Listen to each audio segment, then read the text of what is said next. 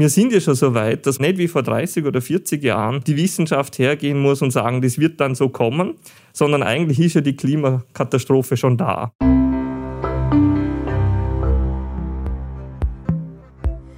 Schön, dass ihr wieder reinschaut bei Hallo Vernunft, dem Podcast der österreichischen Hagelversicherung. Mein Name ist Christa Kummer und mein heutiger Gast ist Magister Simon Janet. Wer ist Simon Janet? Ganz einfach erklärt, er ist Meteorologe, hat 2005 mit zwei Kollegen die Weatherpark GmbH gegründet, arbeitet hier als Geschäftsführer interdisziplinär an der Schnittstelle zwischen Klimatologie und Planung sowie Forschung und Praxis und berät Städte, Gemeinden, Architektinnen und Planerinnen und natürlich alle Interessierte rund um stadtklimatologische Fragestellungen. Übrigens seit 2019 ist Simon außerdem Mitglied im Wiener Klimarat und berät in dieser Funktion auch die Stadt Wien zum Thema Klimawandelanpassung. Er ist auch im Vorstand des Climate Change Center Austria und er ist Obmann von Klima Konkret. Herzlich willkommen, lieber Simon. Ja, hallo, freut mich, dass ich dabei bin. Ja, mich freut es auch, dass du dir Zeit genommen hast. Jetzt habe ich da gerade vieles aufgezählt, was du alles magst. Das letzte war Obmann von Klima konkret. Ich glaube, das ist ein bisschen ein Herzensprojekt auch. Ja, genau. Worum geht es da? Das trifft es richtig, ja. Klima konkret, da geht es uns darum, dass wir interdisziplinär arbeiten. Aber für was? Nämlich, wir möchten Gemeinden zeigen und auch Städten, wie kann die Zukunft ausschauen. Also eine Vision zeigen, wie Klimawandel angepasstes Leben, also klimafittes Leben aussehen kann. Wie wird jetzt eigentlich diese Klimawandelanpassung in Städten über die Bühne gehen? Man hört ja da viel, die Städte der Zukunft, das große Schlagwort Smart City. Mhm. Äh, Erstens einmal die Frage, wie schnell wird dieser Wandel vor sich gehen? Was muss man sich da vorstellen? Äh, ist das in den nächsten 5, 10, 15 Jahren zu betrachten? Äh, was versteht man unter Smart City? Wie wird sich unser Leben, unser aller Leben in den Städten verändern? Also du siehst viele mhm. Fragen, Fragen, Fragen, die mhm. da in mir hochkommen. Also ganz am Anfang möchte ich sagen, Smart City, das verstehe ich überhaupt nicht so, dass das irgendwie elektronisch oder technisch gelöst ist sondern smart ist die Stadt dann, wenn sie eben klimafit ist, wenn man meinen Bereich betrachtet. Und klimafit wiederum heißt, dass man sich wohlfühlt in der Stadt, auch dann, wenn es besonders heiß ist zum Beispiel. Also wenn es im Sommer die Hitzewelle da ist, dann geht es darum, dass man trotzdem sich gerne in der Stadt aufhält, dass man in der Stadt unterwegs sein will, nicht mit dem Auto, sondern zu Fuß, mit dem Fahrrad oder eben mit dem Umweltverbund. Wie, wie, wie soll das dann eigentlich konkret in der Umsetzung ausschauen? Man hört ja immer, dass die Städte der Zukunft äh, so gebaut oder geplant werden sollen, dass man in fünf bis 15 Gehminuten mhm. äh, von seinem Wohnort zum Arbeitsplatz kommt, dass man einkaufen geht, Freizeit lebt. Mhm. Ist das wirklich der große Plan? Kann das funktionieren? Oder entsteht da dann auch irgendwie so eine Subkultur in kleinen Bereichen? Weil wenn man sich bedenkt, fünf bis 15 Gehminuten in den Städten der Zukunft, da, da, da lebt man dann vielleicht schon ein bisschen in seiner eigenen Blase, oder? Ja, ich glaube, das, ähm, das glaube ich nicht. Ich bin überzeugt davon, dass uns diese Transformation gelingen muss. Also es geht wirklich um ein Ändern unserer Gedankenwelt, damit das dann in der echten Welt auch passiert. Es ist eine riesige Herausforderung, vor der wir stehen, aber die hat voll viel schöne Seiten. Weil man muss sich das ja auch vorstellen, dass man dann eben nicht im Stau steht mit dem Auto, wenn man einkaufen fährt, sondern man hat alles in der Nähe. Man kann zu Fuß gehen, die Schule ist nicht weit weg, wenn ich Kinder habe. Ich kann, und, und dort fühle ich mich auch wohl, wenn ich hingehe, muss nicht Angst haben, dass wenn das Kind in die Schule geht, das vom Auto überfahren wird, sondern das ist ganz eine neue Welt, in der wir dann leben. Und die finde ich, die ist total attraktiv. Für mich viel attraktiver als wie jetzt, wenn ich in die Stadt gehe, wo viele sagen, puh, da ist die Verkehrshölle, da stinkt's. Ähm, das möchte eigentlich, auf das möchte ich eigentlich alles verzichten. Aber diese Transformation, das ist ja ein ganz großer Schritt. Kann ich da in den bestehenden Städtebau eingreifen oder muss ich komplett neue Städte bauen? Na, das, äh, also unsere Städte, die waren ja eigentlich für das gebaut, dass man in ein paar Minuten überall hinkommt. Äh, es ist dann, also wie ich sage jetzt, der Gründerzeit, dort ist ja so gebaut worden zu der Zeit, ohne Auto. und dass man überall hinkommt in kurzer Zeit und mit öffentlichem Verkehr. Leider haben wir das umgebaut, eigentlich die Stadt äh, verunstaltet und jetzt haben wir aber die Chance, dass man das wieder ähm, so attraktiv gestaltet, dass man sich eben wieder gerne in den Städten aufhält. Also, dass man nicht am Wochenende sagt, ich muss aus aus der Stadt und dann fahre ich wieder zurück am Sonntagabend, sondern dass ich eigentlich sage, boah, hey, es gibt so viele tolle Sachen und gerade Wien ist ja prädestiniert dafür. Wenn wir jetzt Wien als Bundeshauptstadt anschauen, andere Städte in Österreich genauso. Äh, Wien ist regelmäßig international an erster Stelle, was die Wohnattraktivität, die Lebensqualität anbelangt. Und auf dem kann man gut aufbauen, weil wir haben ja in der Nähe die ganzen Möglichkeiten, äh, sich zu erholen, Freizeit zu verbringen. Diese Möglichkeiten gilt es zu nutzen und dann eben viel mehr in das hineinzukommen, dass wir alles in der Nähe haben. Jetzt bist du ja auch beratend für die Stadt Wien tätig. Äh, wo hakt es denn hier besonders? Auf der einen Seite hast du schon erwähnt, Wien, äh, die lebenswerteste Stadt. Äh, auf der anderen Seite Wien, auch eine Stadt, die extrem grün ist im mhm. Vergleich zu anderen Städten. Richtig, ja. Äh, doch sehr viele grüne Lungen hat, wenn ich den mhm. Wienerwald hernehme, wenn ich die großen Parkanlagen hernehme. Äh, aber wo hakt es besonders? Welche Problemzonen würdest du sehen und wie kann man die entschärfen? Also ich sehe das auf verschiedenen Ebenen. Einerseits auf einer strategischen Ebene und dann im, im Alltag bei der Planung, beim Umsetzen. Äh, bei, Im Alltag, da ist einfach alles, was geplant wird, wird eigentlich vom Auto beeinflusst. Ich sage immer, die drei großen äh, Verhinderer von, ich sage jetzt Begrünung in der Stadt, das ist, äh, sind die Parkplätze, dann die Einbauten, also alle Leitungen, die in der Straße liegen. Und das dritte ist der Brandschutz. Die Feuerwehr sagt immer wieder, na, da dürfen keine Bäume hin, weil sonst kann man nicht mit der Leiter an das Gebäude ran. Und die drei sind eigentlich das, die im, im Alltag verhindern, dass schnell und ich sage jetzt tiefgreifend die Stadt sich anpassen könnte am Klimawandel. Auf der strategischen Ebene und das spielt immer zusammen. Einerseits das Mindset in der Alltagsplanung und andererseits die strategische Ebene.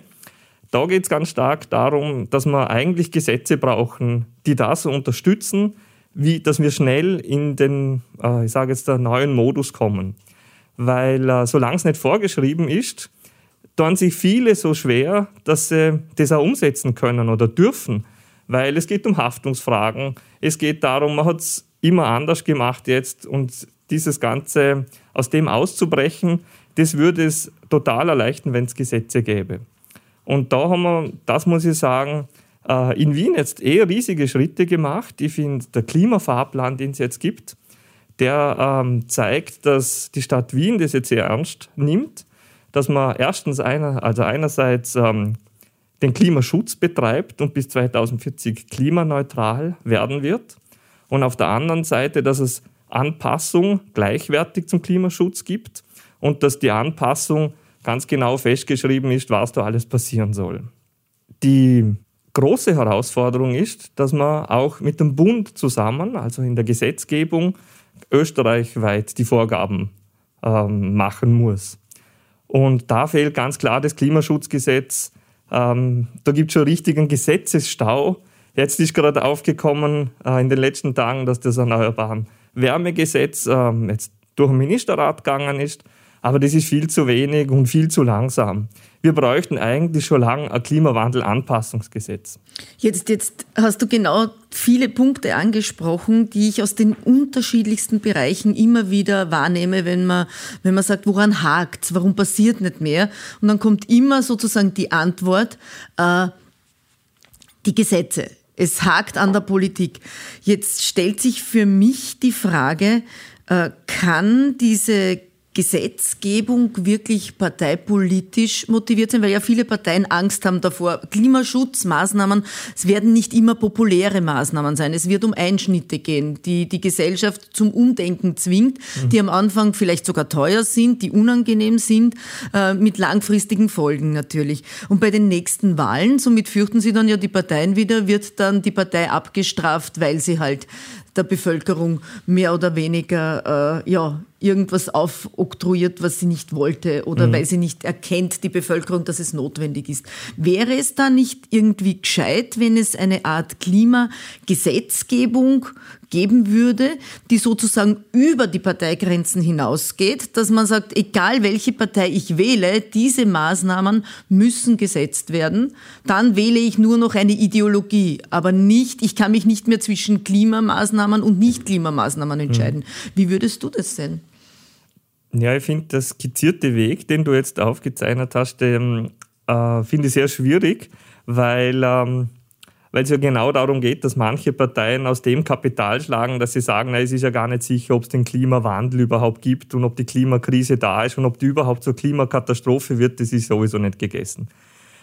Wir wissen aber, dass es eben genau dieser Weg jetzt vorgezeichnet ist. Und ähm, das wissen wir schon seit Jahrzehnten.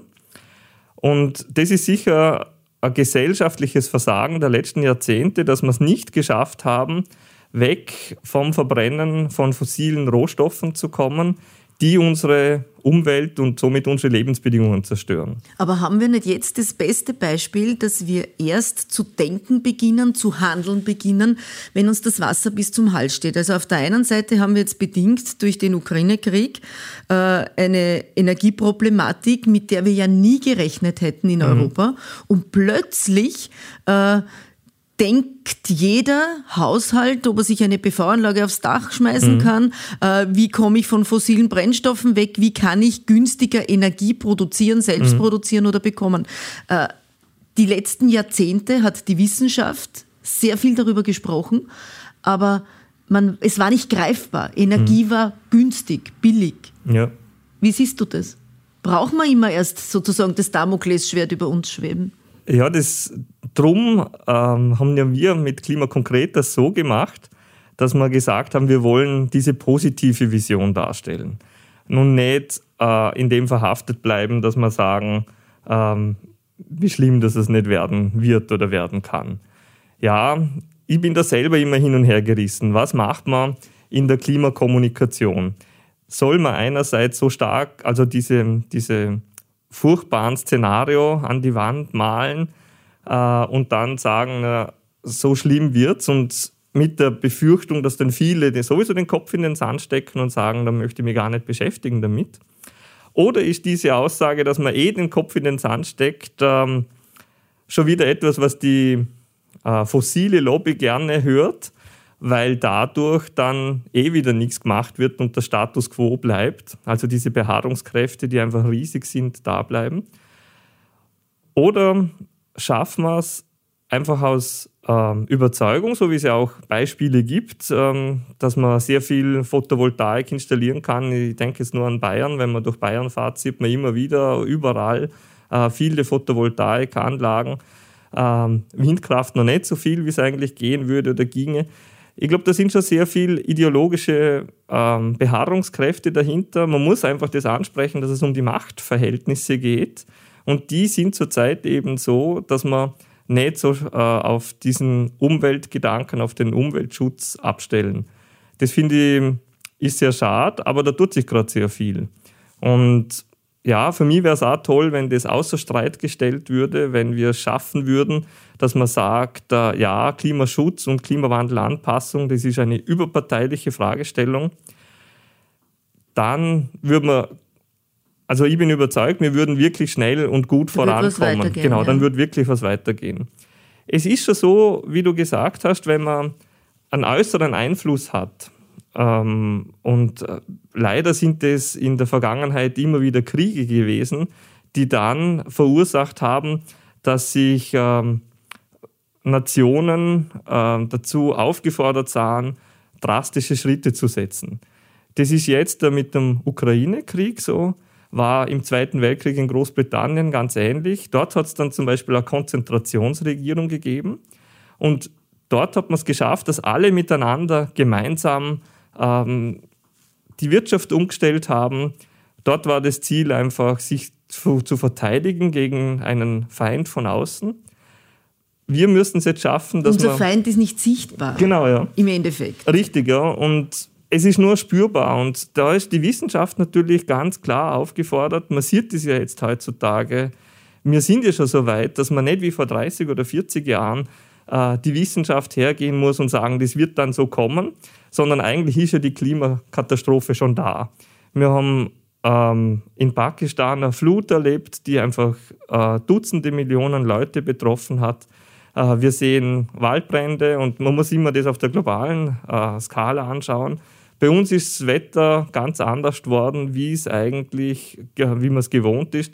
Mein Papa hat mir erzählt, der war in den 60er Jahren Kind in Vorarlberg, dass wenn am 1. November auf den Gräbern war, da haben dann die, die, die Schuhe knirscht von der vorbeimarschierenden Musik im Schnee.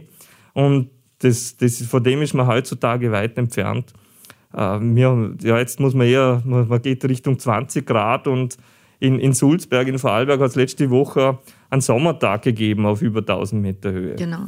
Also das ist, da sieht man einfach, da kann man nur mal davon reden, dass das Wetter Ausreißer sind und das ist eh in natürlichen Variation, weil es einfach viel zu oft und viel zu ein klares Signal ist, dass wir da mitten im, in der Klimakrise stecken. Und da sind ja gerade die Städteplaner gefordert, weil die Städte mhm. ja eigentlich die Brutkästen, man kann es fast so nennen, der Zukunft sein werden.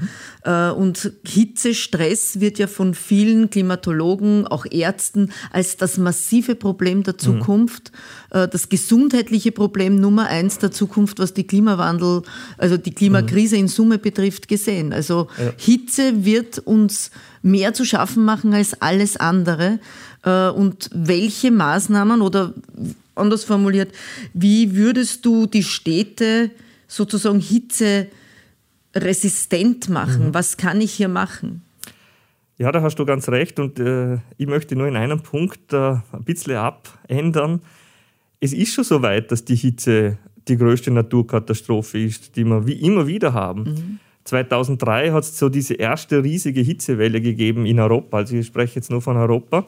Und da wissen wir, dass es eine Übersterblichkeit gab. Also man kann nicht sagen, jemand ist an Hitze gestorben, sondern man schaut sich im Hin hinterher an die Sterbestatistik und dann kann man feststellen, sind mehr Leute gestorben, wie eigentlich äh, normal in den letzten Jahren war. Und da sieht man, dass es 2003 bei dieser riesigen Hitzewelle in Europa über 70.000 Tote gegeben hat, die auf Hitzefolgen zurückzuführen sind da ist, das ist schon gut untersucht. Und jetzt, ähm, gerade vor zwei Wochen, hat der Stefan Ramsdorf, der ähm, Klimafolgenforscher ist am ähm, PIC in Potsdam, ähm, einen Spiegelartikel geschrieben, dass man, wenn sich die Auswertungen bestätigen, dass es über 107.000 Tote heuer in Europa gegeben hat aufgrund von Hitze. Also Hitze ist, ist, die, ist die größte Naturkatastrophe, die wir haben. Aber es ist eben nicht so, dass man äh, Tote oder Verletzte sieht, wie bei einer, ich sage jetzt beim Lawinenabgang, bei einer Hochwasserkatastrophe. Das ist mehr ein schleichender, mehr schleichend, genau. genau. Nicht sehr spektakulär jetzt. Um Richtig, es, um genau. Und darum ist es auch für Medien extrem schwierig, das aufzunehmen mhm. und dann einfach über die Zahl zu berichten. Ähm, das ist, nicht, ist zu wenig interessant. Und ich glaube, da sehe ich auch, also das glaube ich nicht, ich bin da überzeugt davon, dass Medien eine ganz starke Rolle ähm, zukommt in dieser ganzen Fragestellung, um eben wirklich gut und breitenwirksam aufzuzeigen, was die Folgen sind. Da gibt es super Initiativen, jetzt zum Beispiel mit dem Klimakodex, äh, der eben dann genau so etwas ist, dass Medien und Redaktionen äh, sich mit dem Thema beschäftigen und eben merken, dass das Thema Klimawandel nicht ein Thema ist, sondern eine Dimension, die eigentlich überall reinspielt. Also auch wenn ich dann einen Wirtschaftsprofessor interviewe, wenn es um die neuen Wachstumszahlen geht, dann muss man eigentlich immer darüber reden, was bedeutet das für den Klimaschutz, wenn jetzt das Wachstum 2, 3, 4 Prozent angepeilt wird. Wie gehen wir mit dem um? Geht es so weiter? Du hast jetzt diese Dimension mhm. angesprochen, mhm. Klimawandel. Äh, wenn ich jetzt den Klimawandel ausklammern würde, jetzt rein, rein hypothetisch, ja, was ja in Wirklichkeit nicht geht, und dann mir unsere Umwelt anschaue, wie der Mensch global mit unserer Umwelt umgeht. Mhm. Welches Bild tut sich da jetzt auf? Wie haben wir unsere Umwelt über die letzten Jahrzehnte, Jahrhunderte bearbeitet, mhm. behandelt? Äh, wenn ich jetzt den Klimawandel ja. ausklammere, mhm. würde es dann in dieser Form weitergehen können? Können wir weiter so tun, dass wir die Ressourcen dieser mhm. Erde derartig ausbeuten? Denk daran, äh, was in den äh, Schwellenländern, Dritte Weltländern an Rohstoffabbau passiert, äh, seltene Erden, was auch immer. Können wir so weitermachen? Ich glaube, dass man nicht sagen kann, dass wir den Klimawandel weglassen können, weil das einfach total verwoben ist ineinander. Aber wenn wir ihn jetzt ausklammern mhm. würden, ja, ja, dann würden wir schon sagen müssen, wir müssen Umweltschutz betreiben. Richtig, ja. wir müssen sowieso. einmal, weil wir haben doch in den letzten Jahrzehnten und Jahrhunderten uns eine Natur geschaffen, mhm. nicht wie die Natur sie sein wollte, sondern wie der Mensch sie haben wollte. Mhm. Und jetzt leben wir ja mit den Folgen, dadurch, ja. dass ja der Klimawandel diese ganze Dimension ist. Ich habe ihn jetzt nur hypothetisch mhm. ausgeklammert, aber es geht ja einfach auch so nicht mehr mhm. weiter. Ich kann ja so nicht mehr weitermachen. Ich In weiterer Folge denken wir jetzt auch gleich an die Bodenversiegelung. Mhm. Ja? ja, ich glaube, dass es ähm, ein schleichender Prozess war. Äh, vor ein paar Jahrhunderten da hat man was beeinflusst, was verändert und das hat dann nicht gleich eine globale Auswirkung gehabt, sondern das war dann in der Nähe. Ähm, mittlerweile ist die Umweltverschmutzung entgrenzt. Man kann auch nur mal sagen, dass man einfach nur ähm, einen Bereich äh, schützt und dann sagt, da haben wir jetzt einen Nationalpark und dann ist da drin eh alles gut und mhm. dort ist die Natur dann noch so, wie sie früher und war. draußen ist es wurscht. Genau, äh, genau. Das, das, das klappt eben nur mal, weil die ganzen Einflüsse einfach da sind. Und ich glaube auch, ähm, ohne Klimawandel wird es einfach nicht äh, klappen. Wir haben eben auch andere Krisen, von Mobilitätskrise angefangen bis zu, ich glaube, es ist einfach nicht attraktiv, so wie wir zurzeit leben, eben mit sehr viel Versiegelung, äh, wenn wir dann denken, es werden äh, Einkaufszentrum an Städte oder Dorfränder gebaut. Da wären wir ja jetzt das genau da, wie du sagst jetzt gerade, du hast vorhin gesagt, äh, die Gründerzeitstädte mhm. haben ja eigentlich alles gehabt. Ja? Richtig, das heißt, man hat nicht die großartige Mobilität benötigt, sondern mhm. man hat alles vor Ort mehr oder weniger gehabt. Und jetzt haben wir ja alles dezentralisiert. Wir haben ja alles vor die Städte verlagert. Genau. Und somit eine neue Form der Mobilität geschaffen. Ja, und dann wundern wir uns, wieso dass es in der Innenstadt nicht klappt mit der Ortskernbelebung, sage ich jetzt einmal. Ähm, es ist immer wieder interessant, wenn wir bei Jury-Sitzungen mit dabei sind und da diskutieren wir vor allem in Wien, aber auch in anderen Städten immer wieder darum, dass die Erdgeschosszonen attraktiv sein sollen, damit die Leute, die dort wohnen, eben gerne in ihrem Bereich sind. Und da sollen eben nicht Garagenabfahrten sein, damit man das Auto in der Tiefgarage parken kann, sondern da sollen eben attraktive Zonen sein. Und da frage ich mich dann immer wieder, wenn dann das Einkaufszentrum in drei, vier Kilometer Entfernung ist oder vielleicht auch in zehn und wenn ich ins Auto hupf, dorthin fahre, das ist viel attraktiver und angenehmer, auch was den Witterungsschutz anbelangt. Man hat es nicht heiß im, im Sommer, im Winter steht man nicht im Regen. Wenn man auf den Bus wartet zum Beispiel oder wenn man herumgeht in seinem Bereich, dann klappt es nicht mit der Attraktivierung der Erdgeschosszonen weil ich immer diese Möglichkeit des Wegfahrens habe. Und ich glaube, das ist eben das, was ich morgen, was ich vorher gesagt habe, mit der Transformation, die uns gelingen muss in unserer Gedankenwelt. Nämlich, dass es eben schön ist und attraktiv ist, in der Nähe zu bleiben.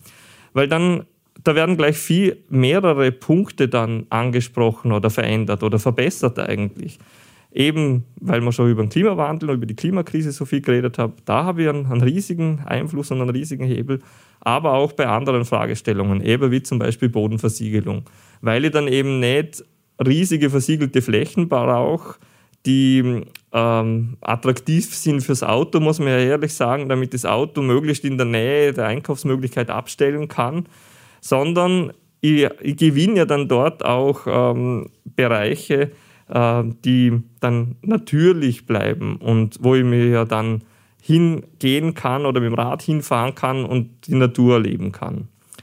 Und weil du das vorher gefragt hast, ich bin überzeugt davon, dass die Klimakrise äh, noch unverstanden ist, weil du auch gesagt hast, das wird ja dann teuer und wie gehen wir mit den Folgen um dieser Ausgaben, die wir machen.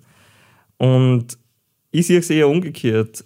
Teuer wird es äh, und mit den Folgen können wir kaum umgehen, wenn wir nicht handeln. Nein, ich habe gemeint, dass die Leute so reagieren ja. und sagen, das ist jetzt alles teuer. Wir sehen es ja gerade mit der CO2-Bepreisung. Genau, ne? ja. Ja, wobei ähm, gerade bei der CO2-Bepreisung, finde ich, wird viel zu wenig hervorgekehrt, dass es ja einen Klimabonus auf der anderen Seite gibt.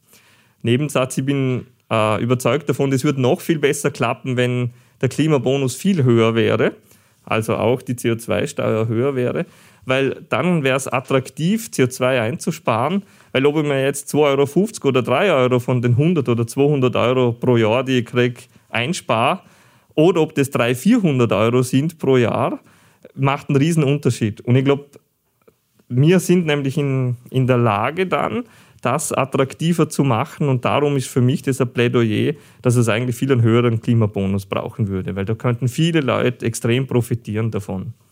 Und es wäre dann einfach attraktiver, schneller in den Umweltverbund zu ähm, investieren. Frage zu den Städten noch. Wo, welche Stadt ist für dich eigentlich die optimalste, wo du jetzt schon sagen kannst, das wäre eine Vorzeigestadt, da müssen wir jetzt alle hinfahren, dass wir es uns anschauen. Mhm. Das wäre eine, eine Stadt, die sozusagen bereits klimafit ist oder am guten Weg dahin, klimafit ja, ja. zu werden. Also wir haben in, in, gerade in Österreich äh, den riesen Vorteil, dass es äh, eigentlich so gut wie alle großen Städte sich äh, der Herausforderung bewusst sind und teilweise schon seit Jahrzehnten ähm, Klimawandel-Anpassungsmaßnahmen, aber auch Klimaschutzmaßnahmen umsetzen und machen. Und alle in einer anderen Weise. Und das finde ich das, das Tolle und das Lässige daran, dass es jetzt auch schon einen sehr intensiven Austausch gibt zwischen den Städten, wie man das, ähm, wie man voneinander lernen kann und wie man, was man tun kann dieses Gemeinsame ist für mich ganz ein wichtiger Punkt, dass wir miteinander das Problem lösen. In Graz zum Beispiel gibt es seit den 80er Jahren des letzten Jahrhunderts eine Stadtklimaanalyse. Die hat man damals noch anders gemacht, wie sie heute ähm, gemacht gehört, also State of the Art ist. Aber allein, dass man das schon gemacht hat vor Jahrzehnten, zeigt, dass da schon Bewusstsein da war, dass man sich um Stadtklima kümmern muss. Warum in Graz? Dort ist es natürlich vorwiegend um diese Schadstoffe im Winter gegangen, die sich äh, ansammeln, weil es Inversionswetterlagen gibt. Genau. genau. Und da hat man dann einfach entdeckt, ja, da kommt kalte oder frische Luft aus den Seitentälern in das Grazer Becken rein.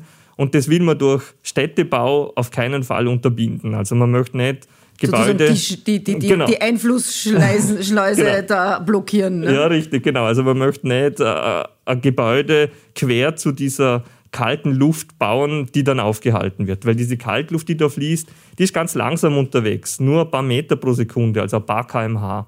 Und die entsteht so in einer heißen Sommernacht über Feldern und Wiesen, ein bisschen auch im Wald. Und die rinnt dann, weil sie schwerer ist, einfach dem Gelände folgend in die Stadt hinein. Also ist eine natürliche Klimaanlage, die man dadurch, dass man im Umfeld nicht versiegelt, weil sobald man versiegelt, ist diese Kaltluftentstehung kaputt, genau. Äh, und das ist darum so wichtig, dass man diese auch gemeinsam mit den Umfeldgemeinden oder mit den Umlandgemeinden ähm, die Städte immer wieder gemeinsam das angehen und dann Vorschriften machen, weil sonst kann ich es nicht durchsetzen, dass eben Kaltluft zum Beispiel, das wäre eine Forderung von mir, dass Kaltluft ein schützenswertes Gut ist und dass das eben nicht zerstört werden darf, dadurch, dass ich falsche Entscheidungen beim Bauen treffe. Du hast jetzt gerade gesagt, Kaltluft, das wäre so ein schützenswertes Gut. Was mhm. wäre für dich jetzt oder was wären für dich die wichtigsten Punkte in mhm. der Stadtklimatologie, im Städtebau, mhm. äh, wo du sagst, das ohne dem geht es einfach nicht. Ja. Ich nehme an, du hast da schon so deine Vorstellungen. Ja, ja, na, und die, die werden ja teilweise auch schon umgesetzt. Wir haben zum Beispiel äh, gemeinsam mit der Stadt Linz einen Bericht erstellt, schon vor ein paar Jahren, was gibt es für Grundlagen in der Stadt und was wäre wichtig. Und die hat sich auch der Bundesrechnungshof angeschaut. Und da die Stadt schon sehr viel davon umgesetzt hat, war das ein sehr positiver Bericht. Ähm, was ich ganz wichtig finde, ist zum Beispiel, dass es einen Stadtklimatologen, eine Stadtklimatologin gibt, beziehungsweise mehrere, eine ganze Stadtklimaabteilung. Ähm, da wird dann oft gefragt, ja, aber. Was machen die? Genau, was, was ist da dahinter? Die Städte, die es haben, die sagen, boah, hey, wir haben, wir haben da Vortorn quasi.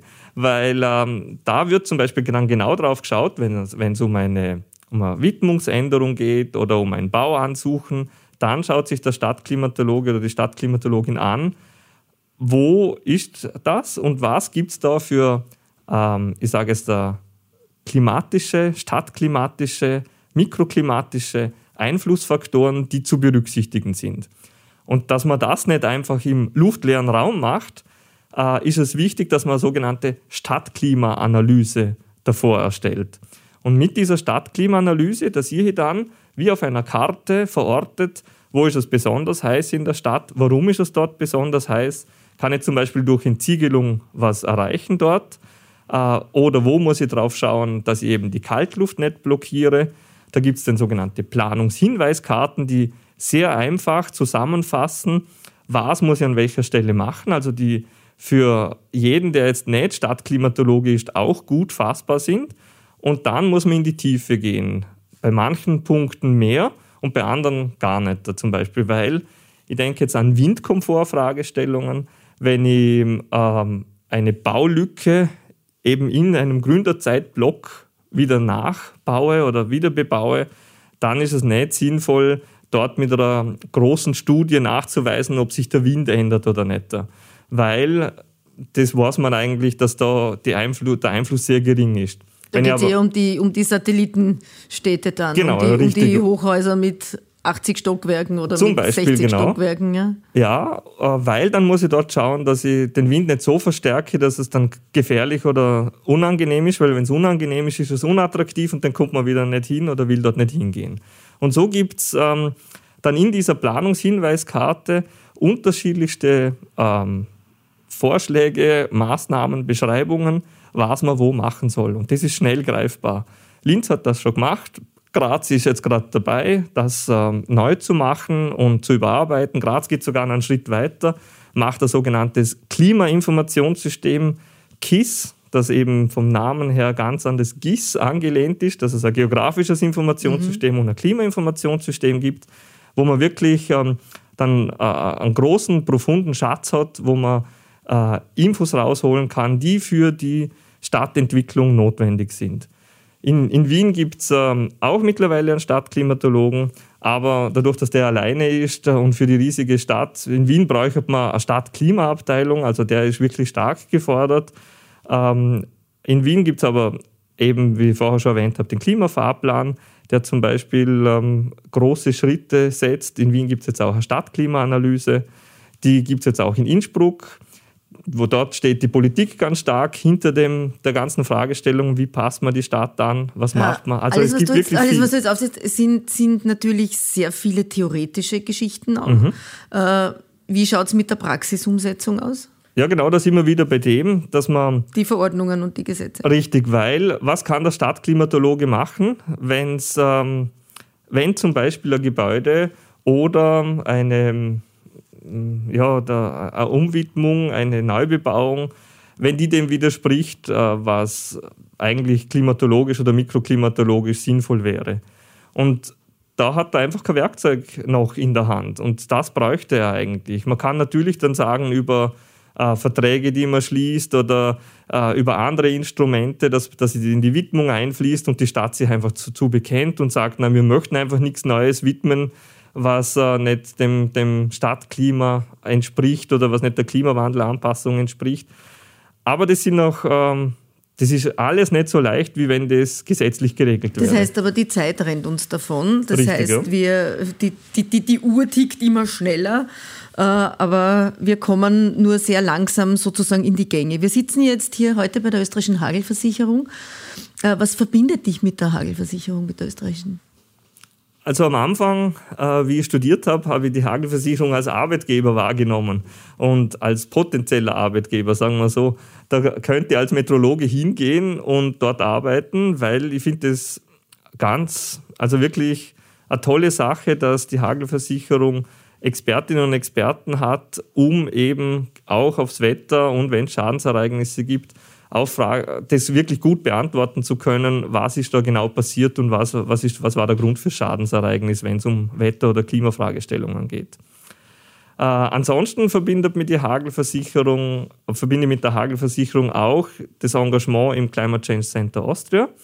Äh, es sind äh, immer wieder äh, Personen, die in der Hagelversicherung sind, auch im Vorstand vom CCCA. Und ähm, da sind wir einfach ganz intensiv im Austausch was äh, kann man mit Klimaschutz und mit Klimawandelanpassung in Österreich äh, machen? Was sind die in diesem Netzwerk einfach nehme ich die Hagelversicherung als Player wahr, äh, dass man sich einfach darauf konzentriert und schaut, dass wir eine lebenswerte Zukunft haben. Und wie schaut es mit der Bodenverbrauchskampagne aus? Wie, wie kommt die bei dir an? Ich finde es eine sehr wertvolle äh, Kampagne, weil es eben viele Punkte betrifft, die wir jetzt auch besprochen haben. Gerade wenn es um diese Fragestellung der Kaltluft geht, äh, finde ich das ganz wichtig, dass man darauf schaut, dass das mit in diesem Zusammenspiel von Stadt und Umland gut klappt, aber auch, dass man einfach das Bewusstsein hat, dass man nicht ähm, auf die grüne Wiese ein neues Einkaufszentrum, einen neuen Lebensmittelmarkt bauen darf eigentlich, auch wenn man den dann noch so mit tollen Gebäudezertifikaten äh, darstellt, dass er eigentlich äh, klimafit sei, aber das ist für mich eigentlich dann überhaupt nicht der Fall, wenn ich weiter Verkehr generiere, wenn ich Bodenversiegelung mache. Also man muss das gesamthaft sehen. Man kann sich nicht Rosinen herauspicken und dann sagen, ich bin jetzt äh, äh, toll und, und bin grün, was aber eigentlich dann gar nicht der Fall ist. Du hast am Beginn unseres Gesprächs etwas sehr Schönes gesagt, nämlich äh, Lebensstiländerung hast du angesprochen, äh, und dass diese Form der Lebensstiländerung auch etwas sehr Positives mit sich bringen kann. Äh, ein entspannteres Leben, weniger Stress, weniger Stau. Wenn wenn du jetzt hier, wenn hier jetzt eine gute Fee sitzen würde und sagen würde, du hast jetzt drei Wünsche frei, was würdest du dir wünschen, damit alles wesentlich schneller in die Gänge kommt, damit das Reden nicht mehr nur das Reden bleibt, sondern dass wir endlich ins Handeln, ins Tun kommen können. Was wären so deine drei großen Wünsche? Ganz kurz zusammengefasst. Also das, das Wichtigste wäre für mich, dass wir alle, aber wirklich alle verstehen, um was es bei der Klimakrise geht. Und wenn wer es nicht versteht, dass er sich die Information holt, weil wir sind von der Wissenschaft aus gerne bereit, die Information zu geben. Und wenn dieses Verständnis da ist, und da finde ich, das ist vor allem, wie ich es vorher gesagt habe, vor allem in den vorhandenen Machtstrukturen muss das da sein. Ähm, dann glaube ich, dass es mit dem gemeinsam an einem Strang ziehen wirklich schnell gehen kann. Das Zweite, was ich wirklich wichtig finde ähm, oder was ich mir wünschen täte, äh, wäre, wenn wir uns mehr über Exnovationen unterhalten würden, diskutieren würden. Ähm, Sigrid Stagel von der WU hat diesen Begriff geprägt und da geht es darum, dass man eben überlegt, wie kommt man aus der Wirtschaft, äh, wenn man ein Unternehmen hat, aus einem Bereich wieder raus. Und zwar so, dass es gut klappt, sozial verträglich klappt und nicht einfach ähm, zugesperrt werden muss quasi, weil das ist dann eine persönliche Niederlage für die, die das Unternehmen führen. Teilweise in Österreich haben wir viele KMUs, die sind oft Familienunternehmen.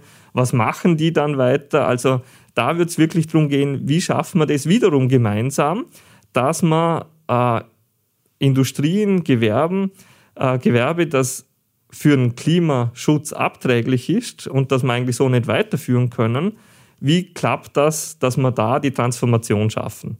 Das wäre für mich das Zweite. Und die, die dritte Fragestellung wäre, äh, oder der dritte Wunsch wäre, dass wir uns einfach bewusst werden, welche Welt hinterlassen wir unseren Kindern und Enkelkindern, äh, dass das einfach der Antrieb für jeden Einzelnen von uns ist und für jede Einzelne. Wie wird die Zukunft sein? Die Szenarios sind noch offen. Wir haben es noch in der Hand, dass wir was ändern können. Ähm, dieses Fenster schließt sich leider recht schnell und es ist leider noch unverstanden, wie schnell das wirklich geht. Und ich glaube, dass das wirklich über die Emotion klappen kann. Ich habe selber einen sechsjährigen Sohn und das ist das, was mich jeden Tag antreibt, wenn ich wenn er aufwacht und äh, äh, in der Früh aufsteht und sagt, Papa, was tun wir heute, was ist heute los, was äh, gehe ich heute in die Schule oder nicht?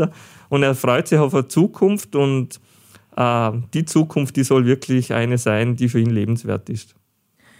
In diesem Sinne, danke für deine Ausführungen, Simo Janet. Herzlichen Dank. Weiterhin viel Erfolg, dass dich der Mut nicht verlässt, dass unsere Politik in die Gänge kommt, dass Ideen auch in Gesetze gegossen werden. Wir haben es in der Hand. Wir haben nur diese eine Erde. Wir haben keinen Ersatzplaneten. Danke für das Gespräch. Danke dir.